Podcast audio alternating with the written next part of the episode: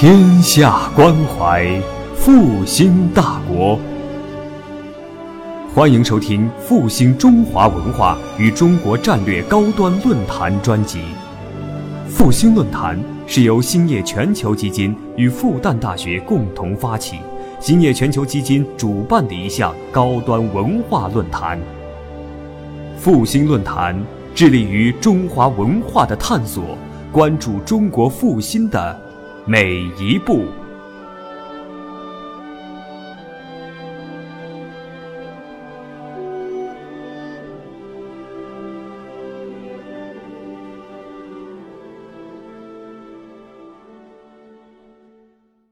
好，谢谢各位。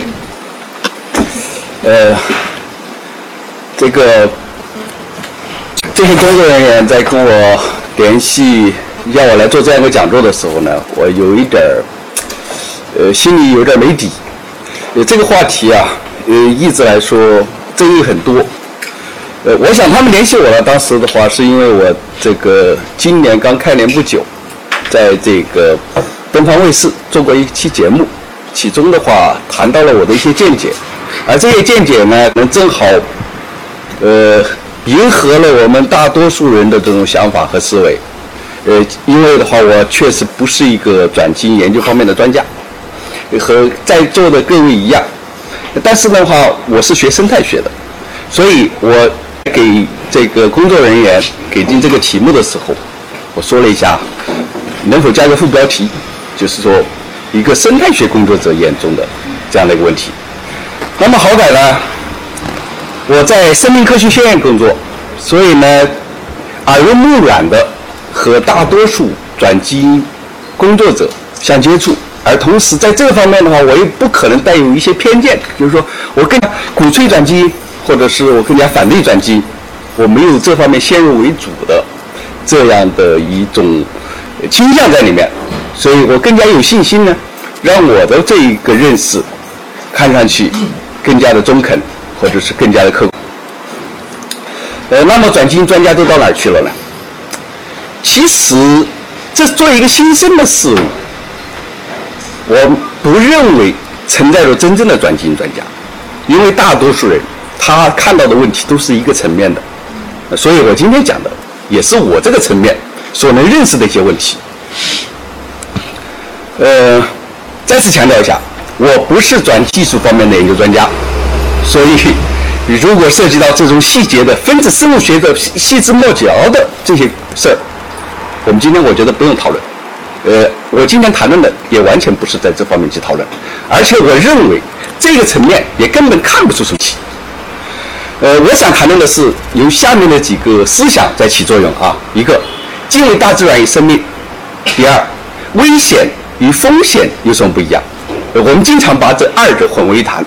呃，说到你说你告诉我转基因的危险在哪？我说我不知道，但是我知道它肯定存在着某种的风险。风险是还没有发现的、没有认、没有认知的危险。如果我们认知它是危险的，直接就已经禁止掉了，不再去谈论了，对吗？还有一个，不同的尺度，我们可能看待问题不一样。所以，我们这儿的话有一个尺度的问题。你说我在这个很小的这个时间范围内、很小的空间范围内没看到问题，并不意味着在大的时间尺度和大的空间尺度不存在问题。呃，一谈到这样一个，因为转基因现在是，特别是在我们把它给主粮化之后，很多人想到哦，我要吃这个东西，首先想到的是我个人的这个呃安全能不能得到保障。但我现在我我告诉大家，我也不知道。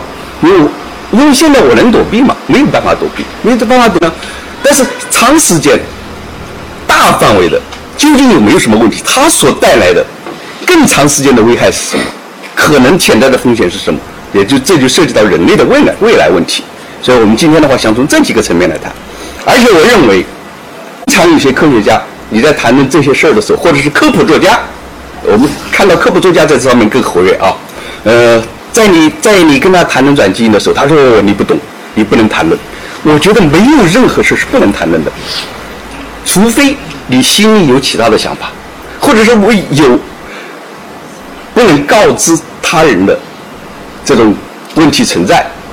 那究竟有没有呢？你说不出来，那都怪人家瞎想瞎猜。那么转基因是怎么样一个技术呢？那么我从我的认识来说啊，其实很多人一看到转基因或者基因 DNA 染色体，这这个词看上去挺吓人的，对吧？我我我的儿子刚刚读小学的时候，他小学之前的话在玩那个玩那个一种游戏，叫叫叫什么生化，他看到生化这个字眼就感觉到很可怕。所以的话，他到我这个实验室，我们的在正好旁边有个生物生化实验室，他一看这个东西就觉得挺吓人的，对吧？我觉得我们很多人的话，可能也来自于这样的一种认识，一看到这几个东西的话，都挺可怕。但是这几个东西在我们身体里面都存在，我们每天都在我们身体里整个的这个过程就是生化过程，对吗？然后我们的遗传物质染色体和 DNA，呃，传递的这种信息，它们所代表的这些信息，我们称为基因。那么基因和基因转基因，其实的话，它是我们很久以来称的更多的一个词叫基因工程。就基因工程的这个范畴就更多一些，转基因的话只是这一个层面当中相对来说比较狭，呃，一个非常专门的一个技术。嗯，我记得我在读高中的时候，那个时候是七十年代，就是八十年代啊，呃。我们老师的话，他当时都说我们基因工程的话非常非常不错。基因工程是什么呢？我们就是说可以人为的把这些基因呐，想要的基因给放到一块儿，然后按我们人类的这种想法设计出一种新的生命出来。这种生命的话，能够给我们提供一个非常好的东西。当时就觉得这个东西非常非常的了不起。呃，说当时老师还举个例子啊，我们现在说这个猪，每次的话要喂它这个吃不少的饲料。饵料饲料的话要消耗，也要消耗的很多钱。呃，但是我们世界上话有一种生物，只是晒晒太阳就可以的，比如说绿色植物。如果我们把这个叶绿素的基因转移到了这个猪的身上，那我们这个猪的话就不用喂饵料了，晒晒太阳的话就可以。哎呀，当时在想，哎，这个方法太好了。呃，当时就追着老师问，那猪是不是绿色的呢？老师说，这个你不管，只要它有猪肉味儿，有猪的营养。就够了。啊，当时想想也是这个道理啊。我们我们吃猪肉的时候，谁在乎它是你是这个棕色或者是红色的还是绿色的呢？是吧？呃呃，有有可能这个绿色的猪肉做出来做出来的东西更加缤纷多彩呢，对吧？这所以我们也也不知道啊。当然的话，就这样一个技术啊，当时的话一一直吸引着我。所以的话，我后来读和生命科学相关的专业，跟这有没有关系？现在想来估计有点关系。那么，我们目前的话，一个比较土的大家能够看明白的定义就是说，转基因就是把一个物种的基因或者经过人工改造的基因转到另外一个物种体内，让它发挥作用。转基因技术可以是获得新基因的生物或者新的功能。哎，这和以前这种想法，呃，还真的非常相似。但以前想的很多，但是真正能做到的呢？其实，在历史上也并不是很多。现在的话，我们好不容易的话，有这样的几个可能性，来提高我们的这个我们想要的生物制品或者是呃产品，具备一些更优良的性状。作为生物学家来说，是非常趋之若鹜，非常非常的渴望他们在实验室花费了这么长时间的精力去做的这样一个产品，能够得得到大家的认可。所以的话，他们会作为生物学家来说，迫切的希望把这样的产品的话推向市场，或者是市场来检验它。我觉得，生物学家的这种想法没有任何的问题，对吗？呃，但是我们真的在谈论这些问题的时候，出现了一些麻烦，就是说，经常我们说到转基因技术、转基因生物、转基因生物制品，其实这三者之间是有非常大的差别的。转基因技术作为一个技术，它谈不上是好是坏，所以经常有人说我们反对转基因技术，你为什么要反对？世界上的事好多好多了，对吧？同样一个事儿的话，我可以用于做好事儿，也可以用于做坏事儿，你为什么要反对这个技术的发展呢？所以我们要坚定不移的支持转基因技术的发展，因为它确实可以给我们的生活、未来的生活和生存带来众多的这种好处。所以把这三者混为一谈。所带来的这种效应的话，我看目前在网上啊，或者是在各个界面，都存在着诸多的这种争议啊。那么，迪尼的这个转基因工程镜，我们说也让这个生物学家也好，环境科学家，他们的话都非常的欣喜若狂。就是说，而且这种应用的话，也确实能够解决一些问题。他说，这个海边这种浮游，经常的海上特别海上的事故之后，要让它在自然条件下去清除，要花很长的时间。这样的话，我们找到一种可快速分解石油的这种虚晶，如果能够制作出来，它的话能够快速的清除这些污油，显然看来的话是一个非常不错的技术。另外的话，我们知道糖尿病的话是这个胰岛素的这种缺乏，如果有这样一个产品，它能够快速的生产胰胰岛素，是不是也挺好呢？所以也有一个商品叫优必明。已经临床上呢应用了多年，也因为我们最终所启用的，就是非常明确的转基因所提供的，呃，转基因生物所提供的胰岛素的这种制品，哎，使用多年来看呢，还有其他的这种延伸的产品，肯定比它更好，呃，我们也得到了很多的这种认可。但是人们对转基因呢，还是有更更多的这种。呃，需求的，比如我们说想增加农作物产品的营养价值，提高农作物的抗逆性，提高光合作用效率，利用生物固氮减少化使用量，知道这个呃生物农生物的这种化肥化肥的使用，它的话成本也挺高，然后对环境也会造呃带来很多的污染，增加植物次生代谢产物的产率，我们说很多生物我们除了去吃它的主要的这种经，呃，这个主要的营养器官或者是主要的这种生理器官之外，我们对它的次生产品呢，有时候也是感兴趣的，甚至是很多，呃，中草药，呃，以及我们特殊的所需要的这些产品的重要的这种成分，呃，甚至我们有些人特别喜欢钟爱的那种味道，它都植物的次生代谢产物所产生的。那么培养。畜牧业的新品种及其他这个各个方面，我们对这个呃转基因的话，确实的话抱有很大的这种希望。当然，我们可以发现，在具体的应用当中，基因工程是一个值得期待的艺术，但是理想虽然很丰满，现实却是很骨感的。呃，在国内外引发了一轮又一轮的这种争论，应该说，而且现在的话是愈演愈烈。呃。看来人们更多担心的是转基因食品，因为国家曾经说有这样的一种愿景，未来的话我们转到主粮，主主粮都是转基因产品，这个引发了国人的这种高度关注。我想在几年前没有谈论这个事儿的时候，大多数人也不知道，也不关心，至少我当时也不是特别关心。呃，这个它可能带来一些什么样的影响，从来没过。呃，因为小时候和。这种愿望吧，希望觉得这个东西是非常了不起的，以及是否会引发癌症和人类生殖器官方面之生殖能力，这个的话，这方面的这个谈论的话很多，但有人说的话没有证据，确实也没有很多非常强硬的证据啊。但是总是的话，有几篇文章会把人的这种兴趣的话再继续的抬高。你比如说这个几年前，呃，就就是两年前吧。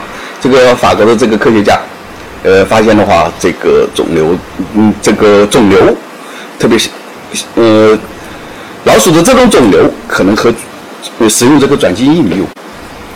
呃，它所起的这个，呃，实验的生物，我们知道是本身它就是用于做这个肿瘤药物，呃，肿瘤测试的，就是说这这方毒性测测试的。所以它这个呃老鼠的这个嗯品种本身对于这个是非常敏感的，所以呃大家看到这个挺吓人的，对吧？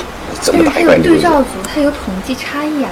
是有对照组统计差异，但是的话，我们知道它本身如果说有一个有高发的这个肿瘤这个性状的这样的一个物种存在的话，它其实测试。和我们正常的其他的生物来说的话，它是有差异的，就是在某种程度上可能存在着一定的夸大。但是这个问题的话，本身的话提示了我们一个什么样的问题呢？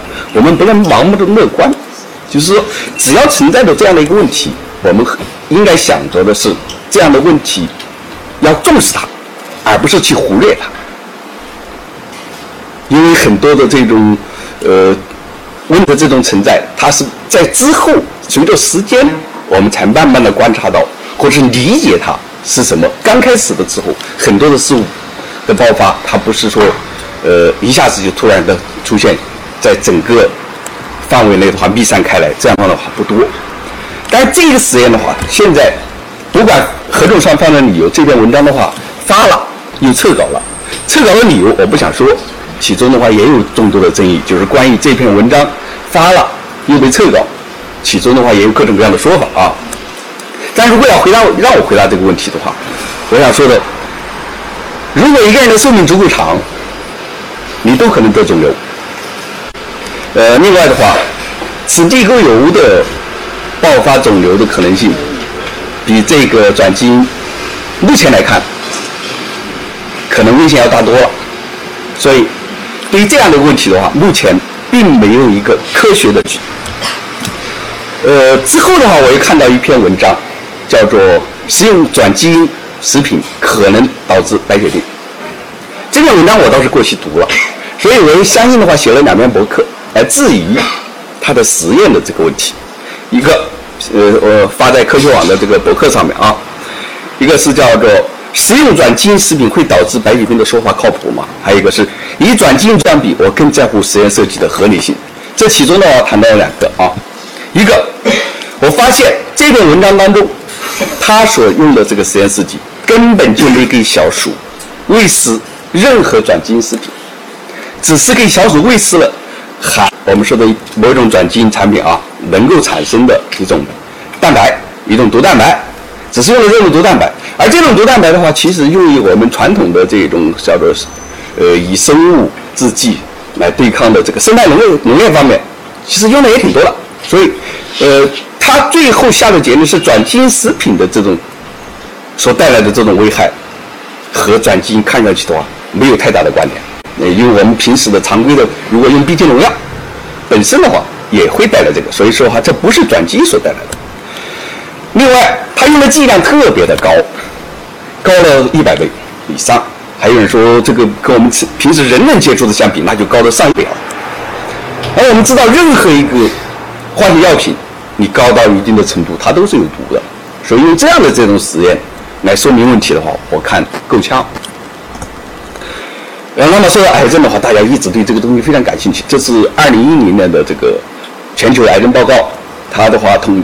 统计截止到二零一零、二零一二年，他说中国在吸烟率高和空气质量的情况下，我们现在说这个 PM 二点五多么多么糟糕啊！北京的话成了一个非常糟糕的一个城市啊。但是我们的肺癌发病率实际上还低于大多数欧洲的国家。然后发达的国家癌症发病率仍然高于发展中国家。北美和欧洲国家的居民最易感染癌症。中国胃癌和肝癌是世界领先的，但是总的癌症发病率的话不高啊。大家要善于理解这个其其中的这些数据之间的关联。虽然看上去日本人吃的比中国人健康，但日本人胃癌的死亡率也是他自己啊跟他自己相比，所有癌症当中第一。尽管癌症在发展中国家日趋严重，但世界上最感染。的人群仍然是美国黑人。显然看来啊，癌症的话目前是人类还没有认识的一个问题。嗯，你几乎找不到任何的这个证据可以证明这个东西一定导致癌症，或者是说某种方式的话不能导致。那么现在我们一个疑问是：欧美我们看上去比我们健康，卫生标准也比我们高，它的癌症发病率为什么跟我们不一样？是生活方式的问题，还是食物的问题，还是环境的问题？这一系列问题，其实人们都还没解开。我们单单把这样一个东西归到转基因方面去，看来是不合适的，对吧？所以在科学，呃，是一个我们知道是这个非常高端的科普杂志哈。呃，英国的 Nature 和这个美国的 Science 这两个杂志的话，呃，全球的科学家都。希望能在上面发表文章的，所以它的影响力很大。所以它的话，也是曾经也发表了一个非常正能量的来支持转基因的这样的一个文章。他的话，当然他是非常有针对性的，就是菲律宾的话，曾经一帮人来破坏这个转基因作物的这个实验。这个的话，说实话，我作为作为众多的这种科学家的话，都反对这种行为，对吧？就是说，做科学实验，他应该得到更多的这种保护。所以，科学这个时候的话，嗯，以这样的一个标题，醒目的标题来提示他呢，也没什么不对。呃，同时的话，全球的话，有了好几千个科学家，他也支持这种情形。但是，我们可以看到，这个在全球来说，呃，美国人确实支持的很厉害，在这个问题上面。但是欧洲的话，相对要谨慎得多，特别是有些国家，我们说这俄罗斯是一个非常有趣的国家，对吧？他经常的话，有对他有他自己的想法，呃，虽然有时候也不一定完全正确，但是的话，我们过去想想的话，呃，还是挺有意思的啊。比如说这个，他们说这个俄罗斯的总理梅梅德韦杰夫，他这样说的啊：如果美国人喜欢吃转基因产食品，让他们自己让他们吃吧。我们不需要这样做，我们有足够空间与机会生产有机食品。那么可以看出的话，他们国家的话对这个东西持谨慎态度。但是这个东西不好类比，这个俄罗斯那么大块版图，有几个人，没多少人，所以的话确实有很大的空间。就这个东西我们拿到中国来说的时候，可能不太对。就是说，我们中国的话就没有底气，我们国家的总理就没有底气说出这样的一个话。然后大家可能即将来参与听这个报告的，我想的话，对去年或者今年的话发生这个事儿的话，应该不是说不知道。呃，这个崔永元自己筹款到美国去做了调查，到日本也做了调查，最后的话，呃，给大家的话呈现了一个这个录像。这个录像总体来看，我看大多数的话，我觉得的话很了不起哈，就是去，呃，但是。这里面的话，确实有一些问题啊，我们是值得来思考的。就是当时这个美国的西华盛顿大学的一个教授提供了一张图片，而且这这个用的镜头还挺多。向我们展示了，我这里只挑选了其中的一张图片，说明了这个转基因食品和我们的众多的这种疾病有什么什么样的关联。然后方舟子呢？很快，他就发现了。对不起啊。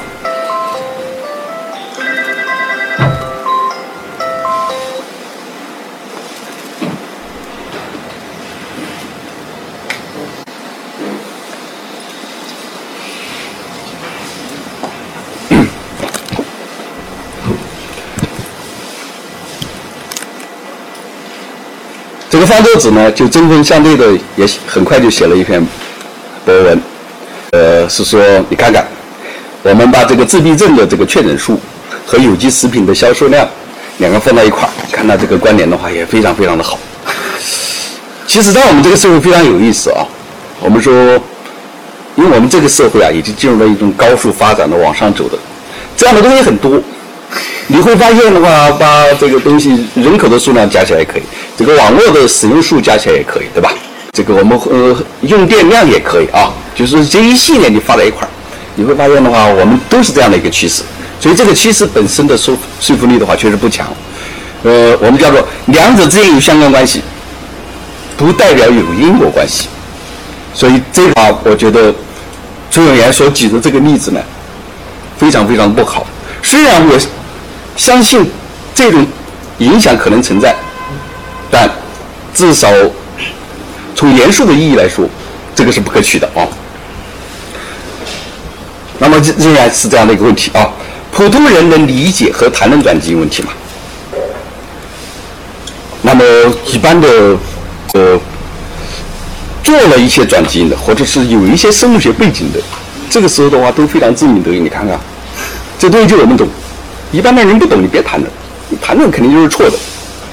其实这东西真的很深奥嘛。我实话告诉大家，我这还写的保守了一点啊。我写的从转基因的操作上来讲，转基因已经是很成熟的技术。一个大三的生物学的学生，经过稍加的训练，就能单独在实验室完成转基因操作。其实我觉得一个高中毕业生就够了。对，他的这个众多的这种实验规范呢，那个是非常非常简单的，没有太多高深莫测的这种技术在里面。我号召的是，普通人不仅要谈，而且要大谈而特谈。我们解决一切无法解决的这种问题，把这些疑惑消消耗之后，我们再来说这个东西是好还是坏。那么我们来谈看大家能不能听得懂呢？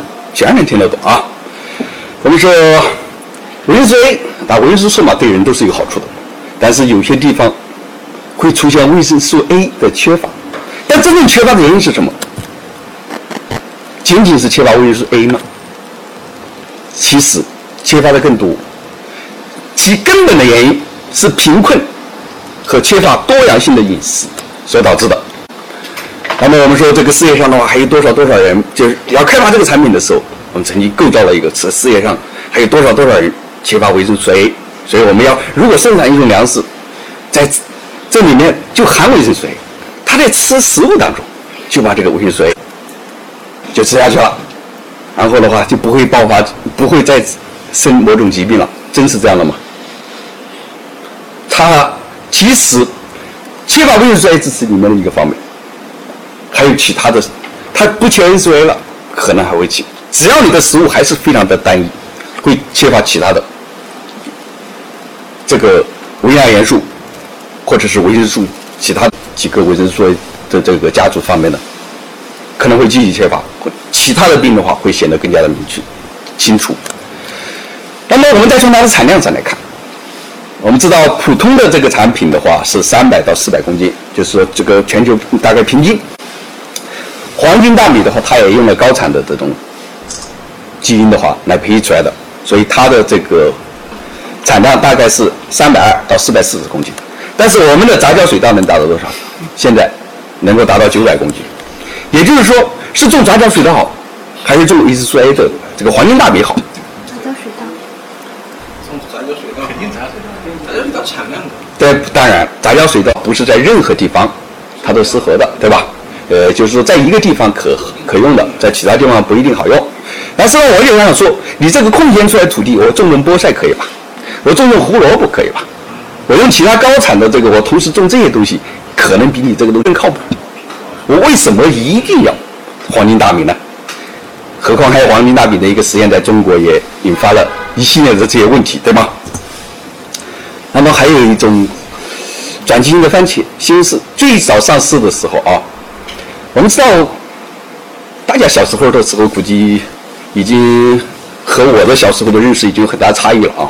但当然的话，我看到也有很多老同志，这些老同志的话，呃，应该可以回想出曾经的这个西红柿其实挺酸的，而且挺容易烂。那么这个东西对于我们现代生活来说不是特别好。就是说，一个东西从这个原产地到上市，然后再到居民家中，它的时间很长。如果能够保鲜，就是时间足够长，这样对于这个生产者来说，它的损失比较少。所以产生这样一个基因，呃，可以长时间不坏，就是保鲜的，有没有？哎，有人发现了这样一个东西之后的话，就推上去了。但是很快有人发现，这东西口感不好。皮皮比较硬，然后吃起来的话，没有以前的那种，呃，西红柿特有的那种汁特别多，让人感觉到特别解渴那种感觉。之后买的人自然不多了。呃，如果一个这样的一个产品上市，要的人不多，当然的话就没有多少人再去吃了。然后现在仍然还还有很多转基因的这个西红柿上市。当然的话，已经和这个没有关系了。这个应该来说，从九七年开始，它就被已经被自然淘汰了。那么，转基因抗虫棉给我们带来的这个生活当中，特别对中国的这个棉农来说，应该说带中国的这种好处。中国的这个棉农啊，曾经很惨，就是说辛苦了一年，就没有多少，呃。棉绫呢就没有多少可以结结籽儿了，就是里面的棉花产量很低，入不敷出这样的情况也时有发生。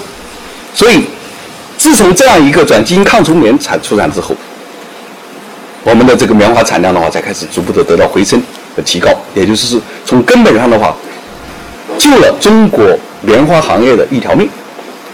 呃，当然，现在有人提出质疑，你这个转基因抗虫棉，特别是抗这个 B 你带 Bt 基因的，它只针对着抗棉铃这样的鳞翅目的昆虫是有效的，但是对其他的昆虫呢？对其他的害虫呢？这个昆虫被压下去了，其他的昆虫会不会成为主要的昆虫？现在已经观察到了这样的现象，就是在有些地方已经观察到了这样的现象，特别是毛春象这样的生物，在有些地方的话，重新抬头成为棉花的主要的昆虫。那么说，我未来的话再转一个基因进去，抵抗这个盲春象的，那么世界上可能有这么这么多的这种昆虫，对你针对着每一个都去增加一段基因嘛？我们可以看到啊，一直靠转基因在是多么不靠谱。那么另外一个的话，那就更加有意思了啊！我们知道，这个作物和这个草一起生长的时候，草会争夺这个作物的营养，这个作物的话就会的话就会，呃，就是达不到高产的效果，就是多多营养多，呃，争夺阳光。那么我们很希望的话，有一种东西能够识别这个杂草。能够把它给消灭掉，那么这个东西的话就叫除草剂。但我们发现的话，很多作物的话，它本身的话也可能是草本科的，或者呃，它对这些东西的话有作用。也就是说，我们喷下来之后的话，草也没了，但是作物也没了。我们在想，哎，我们能不能在这个我们的作物上面转转让一个基因？这个基因的话，对这个除草剂不起作用。哎，我们就找到了。所以的话，把这样的一个这个除草抗除草剂的基因就转到作物里面。你看，我们现在就像过筛一样，对吧？我们把我们需要的这东西保留下来，不需要的东西我给你就过滤掉了。那么我们就这个时候的话，我们就像登上了一个跑步机，就是说，而这样的一个东西呢，同时也是同样一个公司产出产的，就是说我既卖给你抗除草剂的这个基因的作物，同时卖给你除草剂，给我大量的这种分散除草剂吧。确实如此，这个东西在美国很有市场。美国我们知道这个人少啊，还没有这么多，而且管理一一个人可以管理一大片的这个呃农田。这个时候他用机械化的话是非常好做的。我用这个大量的喷洒除草剂，中国的农民喷洒除草剂可不用不起啊。中国的农民是看到草之后就给你除掉，或者是我除草剂都不想用，就直接用手拔了，对吗？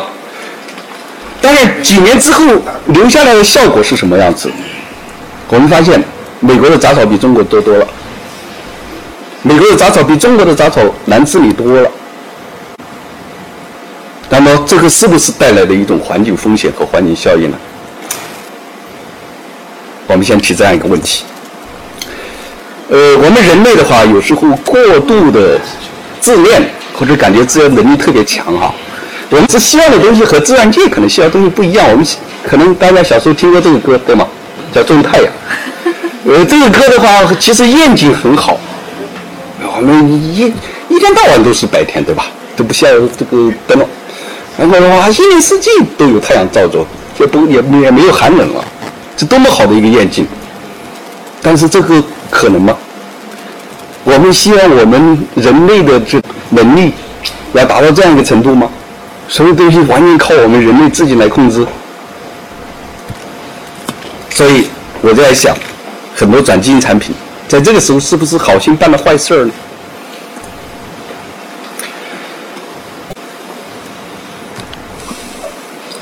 生命科学领域的人的话，都引以为豪自己很懂生物学，呃，抓住了现在的话最高端的这种科学技术。但是他们真的很懂得生命吗？我的回答是不一定。大多数学生物的自动分子，其实是一种化学思维，他们根本都不懂得什么叫生命。这个片这个我举了两个案例，这两个案例的话都是我们学生物学的两个学生在一次这个答辩的话的这个，我基本上是以他们的原话的话给抄录出来的啊。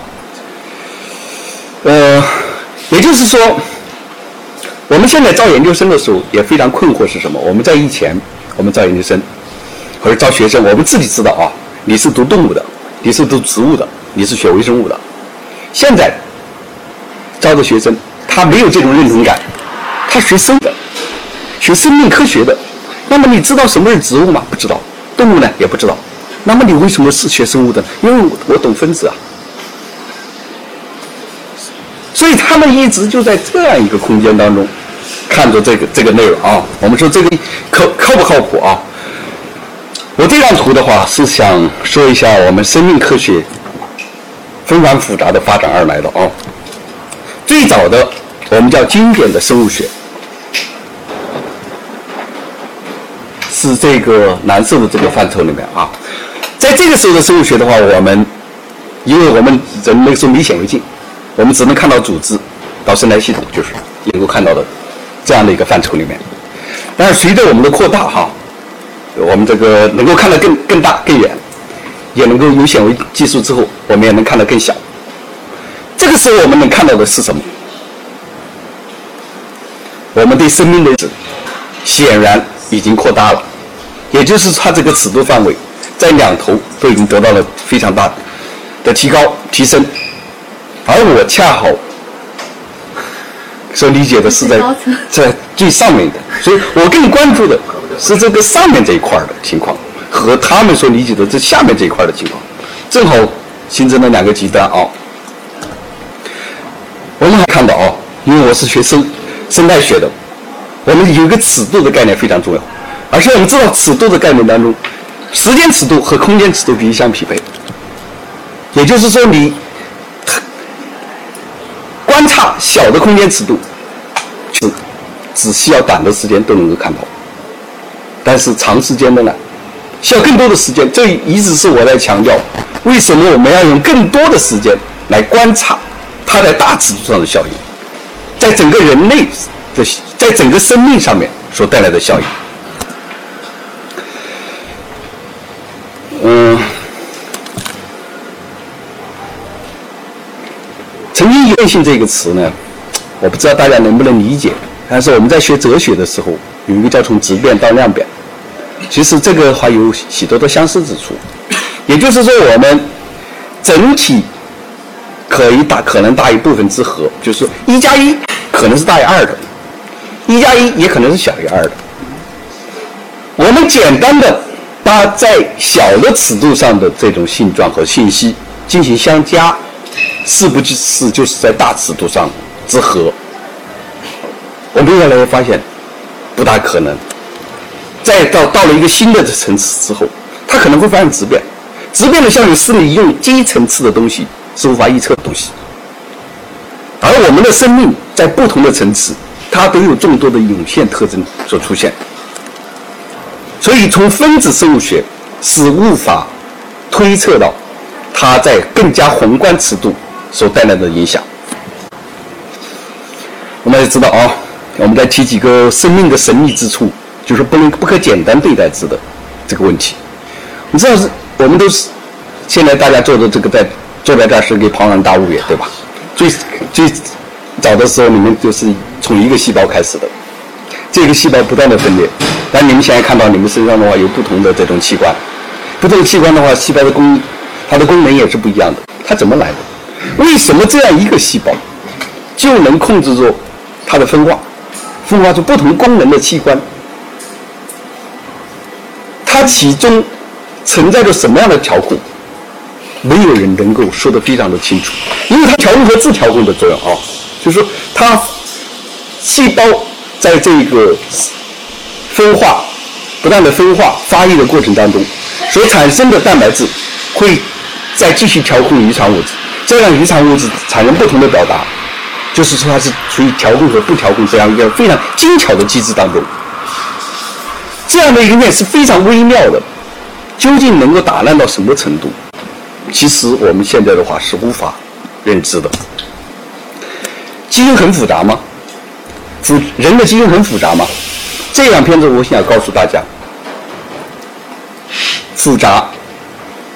人这样一个复杂的个体，它的基因的数目和其他的这个基因组的数目和其他的基因相比，并不显得特别多，而且相对来说还非常非常的少。人类和黑猩猩的基因的差异不到百分之零点五。然后我们在做一个基因工程的时候，可能动的手术已经远远大于这个数了哈。呃。生物学家的话有生态学来考虑，所以生态学家是这样认识的：他认为生命的话是有一定的保守性的，每一个物种就是一个封闭的基因库，不能和其他的就交换基因的生物集体肆意的去转换，能带来的一些问题，是我们在短期内无法确定的，而且，嗯，我们经常讲到这个问题的时候。有人的话会拿一系列的这种，呃，比如说这个交通事故啊，呃，这种无线电波啊，来个或者是化学物质啊，来说这些东西的话，在人类历史上起很大的作用。难道因为它有风险，我们就不用了吗？我还想强调的，这个二者之间可比吗？一个是生命的东西，一个是非生命的东西。生非生命的东西，你一旦停止发生危害，停止之后，它可能也就终止了。而我们生命的东西呢，它自己会反会进化的，它甚至会合成最后你不想生成的这样一个东西存在。另外的话，还有我们说的这个转基因，它可能。到其他的我们不想达达到的非靶标的生物当中，如果很多的这种性状到了我们不想进去的生物当中，比如说我们说刚才说的这种抗除草剂的基因，它进入杂草；其他的更高产的性状或者可能导致高产的这种性状都进入了杂草，这样一个杂草我们称为高级杂草、超级杂草。这样的杂草在长期的。我们不断的性化当中，完全有可能产生。另外，我们前面的话一直非常渴望达到的，就是技能提高作物的产品，能提高吗？其实，关于这样的意愿的话，我们很早就有。我们的钱学森曾经的话都论证过，论亩产万斤的这种可行性，对吧？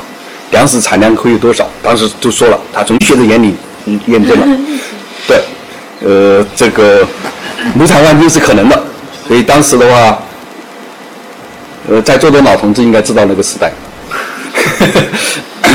呃，这个不但的有很多地方都放放卫星了，就是亩产达到多少多少多少多少，对吧？一个比一个厉害，呃，这是钱学森。中的力学问题，亩产万斤不是问题的，当时的这样的一个报道，呃，详细的这个文字我都已经摘录在这儿了。呃，他算算过去算过来之后，发现的话，对，完全是可能的啊。所以，我们现在一直在说这个，说毛泽东众多的这种问题啊。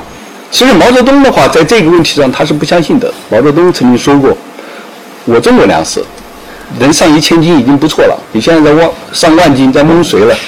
但后来这个科科学家也这么说了，他就搞不清楚了。所以说后来这个很多事儿的话都，呃，我们都推到毛泽东身上，其实不应该的啊。那么杂交水稻实际的增产，呃，的效果呢哈，其实现在还是挺明显的。也就是说，我们在这个一直想提高中国人的这个吃饭解决吃饭的这个问题。目前来看，它一直达到了这种增产的效果啊，我们就知道，所以说袁隆平的话也变得非常的有名，他解决了，就是说他从实质上解决了增产的这种作用。那么怎么样才能增产？他通过的杂交水稻，我们说杂交不是也是一种转基因吗？对，但是这种转基因的话，它是利用自然的这种体系，也就是说已经测试过很多年的这种体系来进来进行的。这些性状在我们的自然界它本身就存在。我现在只不过把优良的组合放到一块儿，我们来打个比方啊，我们说一个作物它生产的原料来自于哪儿，能量来自于哪儿，全部来自于光。那么光合作用不能提高的情况下，它是一定的。它分配到不同的器官，可能就不一样。我们希望这个作物只长种子，不长叶子是不可能的，也不长茎秆是不可能的。那么一定要有一定的这种分配，分配上的权衡。但有些作物它就长得不好，它长了个茎秆特别长，那么耗用了大量的能量，显然分配给种子就少了。但长高了还有一个问题啊，容易倒。所以如果说我们把这个短的这个东西，长得不高的这个作物，哎，它本身也不容易倒了，然后它有更多的能量的话，能够分配到种子那去。说白了，我们就把这个给接到一块，我们并没有增加光合作用，我们只是把优良的性状拼到一块而已。那么这就是杂交水稻的它的这个基本思路，对吧？我们希望它得到是这样的，把优良的性状集结到一块，但是总的能量并没有去改变。呃，从这个。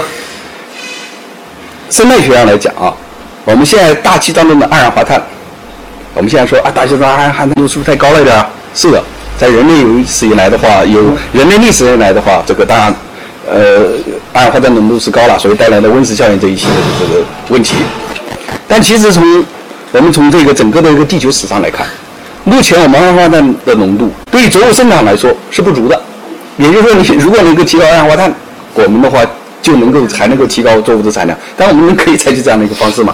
呃，有人还真这么做过。我提高一，那你会发现的话，这个它这个作物啊，在这个情况下，它有了适应性。呃，刚开始用二氧化碳刺激的时候，啪，长得很快，但第二年它就不一定了，它适应了这样的一个，就就是说其他的性状已经变得和目前的二氧化碳浓度相适应。以前适应于高浓度二氧化碳的这些生物，可能已经不存在了。那么是这种情况下面，也就是说我们想。通过简单的方法来提高光合作用，看什么？不可能，也就是光合作用的效率就那么低。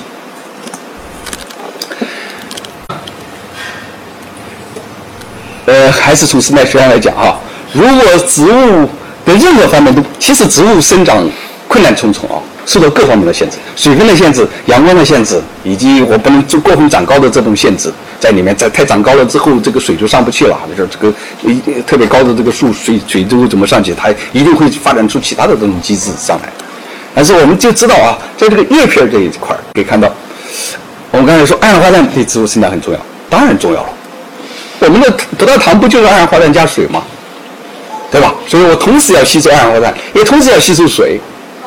但是这两个二者不可兼得，我们可以看到，当我的这个气孔张开的时候，我就水分了；当我吸吸收更多的二氧化碳时，我就失去水分了；当我要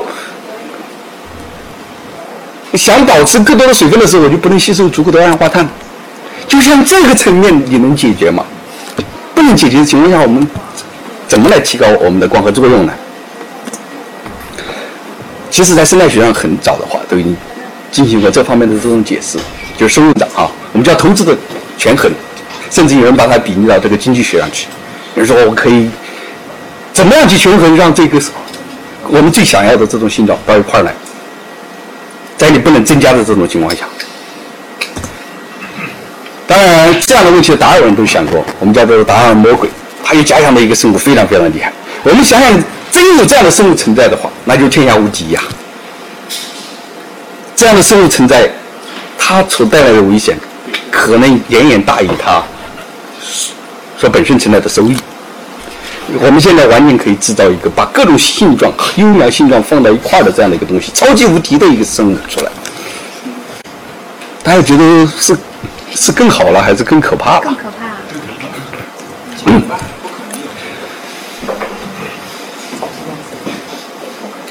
其实，在历史上啊。类似的这样的问题，我觉得也也挺多。就由于人类的自大，我们带来的这种风险的话，其实也挺多的啊。一个 DDT，这个是一个非常有名的这种故事。我们说它的可怕在于哪儿呢？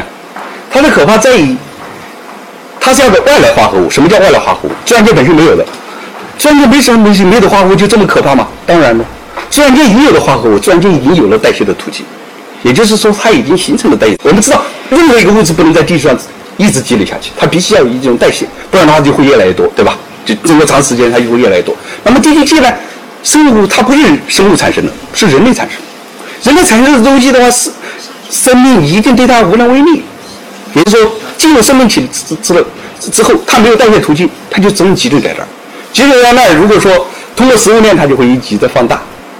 呃，比如这个鱼吃了虾，就就进集集到鱼的体内了。鱼再被其他的鱼吃，又被集到肉食性体内了。我们人类吃鱼。最后就集到我们体内，也排不掉。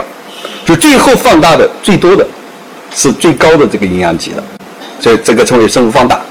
呃，当然的话，它的直接毒性的话，也很快就显现了。我们说这个最早是看到的是一些这个鸟的孵这个蛋呐，就软壳软壳之后的话，鸟这个就意味着这个鸟，它就不能幼鸟就不能发育啊。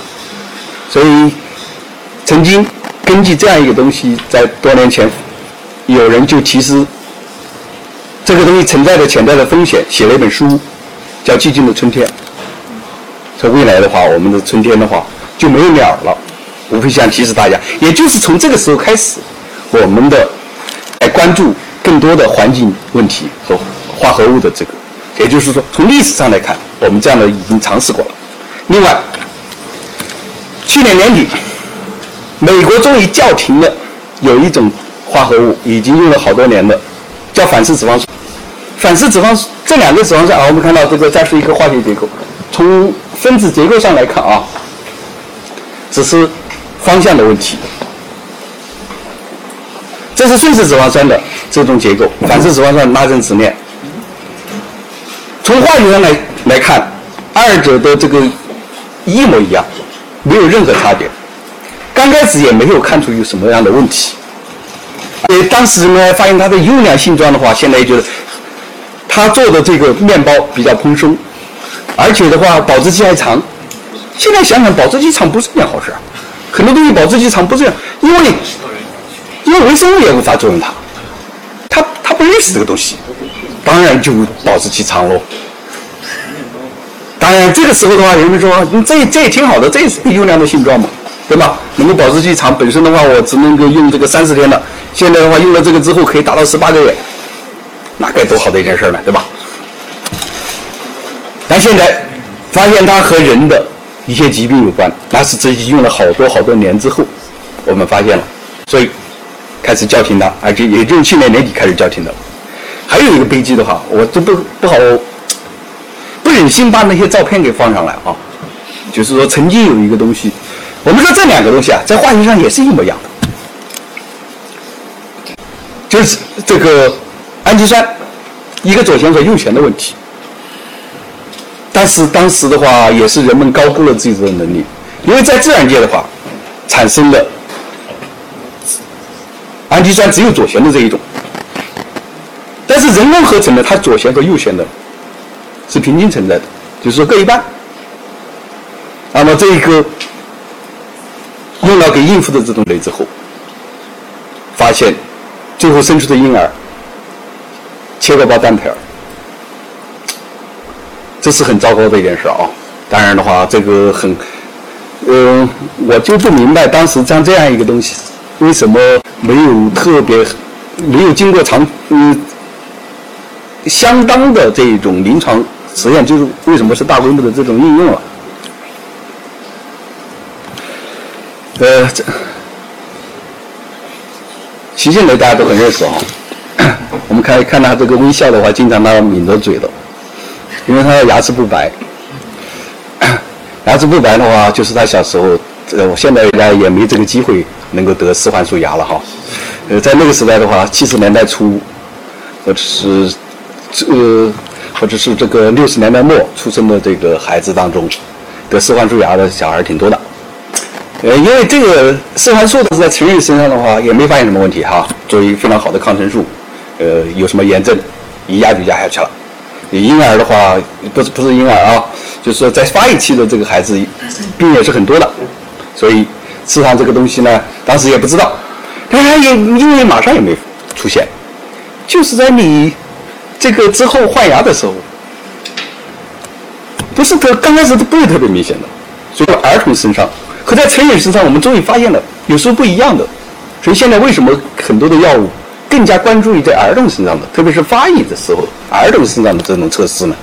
所以说，在成在呃，甚至的话，儿童的用用药和成人的用药现在区分的非常的明显，对吧？我们就知道的话，很多在发育期间和在人的这个正常的这个已经成人之后，它可能反应是不太一样的。嗯。呃，说到这个，我们人类现在对生命的这个认识啊，到了哪一步呢？我们看一看到现在看到元素周期表之后啊，我们对化学的认识一目了然。我们知道有不同的族。它们很多我们可以看到原子量相差很大，其实它们有共同的这种形状。有些原子量很接近的，它们的性状差异很大。在曾经的时候，我们对化学的认识也是一团糟。那个时候的话，完全靠这个撞啊，呃，这个跟这个能够反映是什么？甚至当时连什么是元素、什么是化合物都没区分，甚至甚至很多人认为食盐就是我们说的这个盐就是一种元素。那么慢慢的，我们在发现这个之后，我们发现哦，原来化学本身它存在的周期性。那我们的生命科学现在到哪一个层次？在元素周期表发发现之前的那个层次。我们现在发现很多规律啊，它有相似之处。但是当你发把两个看似很近的东西来进行考虑的时候，你会发现它们有很差别又很大。那么有没有这样一个周期存在？我们不知道。但是我们希望的话，我们在生命科学的未来的突破，是能够像元素周期表一样，去发现更加好的这种规律。但现在我们还没找到，在没找到的情况下，我们就是乱撞啊，就是我们还不能够很好的控制生命。前面我说的这一系列的关于生命的这种复杂度哈，我们都是分不清楚了。另外啊，我们也看看这个组合所可能产生的这种差异。我们知道，外来化合物也就是我们同样的地区上的不同的元素的这个组合，只是换了一种方式子而已。但是我们的自然界就对它无力。那么我们重新对这个生物在进行组合的时候，它产生的东西，你就认为一定是那么的，呃。安全，或者是它的优良、优优良的这种性状，或者是它的优势，一定大于它未来潜在的这种风险，是值得我们去冒险来做的吗？所以，在这种条条件下的话，我提示以一种慎重的态度来对待，以一种更长的时间尺度来对待，这是我一贯的这种思路。呃，大家说的话，为什么这么害怕变化呢？确实如此。我们的球自诞生之日，就从来没安分过，一直在变化中。曾经地球上还没有人呢，我们现在变化的有人了，有高智能的这种生命，这就是变化的结果。我们为什么要害怕变化呢？我们确实不能害怕这个变化，但是到了这个人类之后，我们就要开始担心的是什么？我们不想消失，因为未来的变化就是说再没有人买，就地球上的物种多了。走的物种更多，也更多，对吧？那么我们希望未来消失，我们这个种群消失吗？不需要，不需要的话，我们更多的要关注的什么？稳定我们目前的这种环境，稳定我们目前的这种呃生态系统，这个不会过分吧？其实人类生存的这个生态服务是很窄的。温度再稍微高一点，稍微低一点，我们地球上还存在着大量的生命。但是再高一点、低一点，人类可能就没法生存。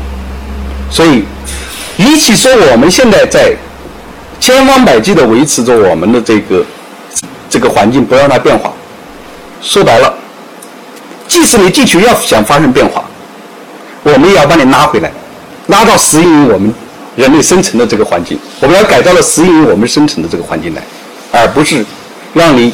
累加更多的粉，去产生更不可思议的这种变化，或者我们更加无法确定的这种变化。所以，我觉得从认人类对知识的认知上面，或者对科学的认知上来说，人类用科学认识世界，但永远无法穷尽真理。今天认为正确的认识，明天可能就是错误的。这本来是无可厚非的，但发展的必经过程是发展的必经过程和阶段。但我们必须用充分认识到这种局限性。别以为我们总是掌握真理的那一方，那么趾高气扬，这是很可笑的。因为没有人认为自己是站在谬误的一方。忽视转基因生物的生态风险和不确定性，本身是不科学的做法。所以我在我的这个报告当中，给大家呈现的是我反对捕风捉影的有害故事，就前面说的啊，就是说本身没有。嗯，不靠谱的拿一些不靠谱的实验来说明转基因的这种危害，还甚至是直接的这种危害。更反对，更反对斩钉截铁的无痕这种言论。这种很多人都会说：哇，那转基因这个一点问题都没有。呃，这个我要创造机会，让大家全国人民都吃上转基因食品，对吧？所以，我，嗯，其实我很很不想站队，对吧？呃，但是的话，往往的话，非要给你，呃，框上一派，那么一定要框上的话，我说我是慎转派，就是谨慎的对待转基因的这一派。还有人说的话，你这个的话言论的话，其实是反转派的那个的话，他会说对啊，因为作为这个支持转基因的人来看啊，只要你不支持就是反对的。那么如果说如果一定要这样说的话，那我可能也是反转派了啊。那好，谢谢大家。我想给大家 介绍的就到这里。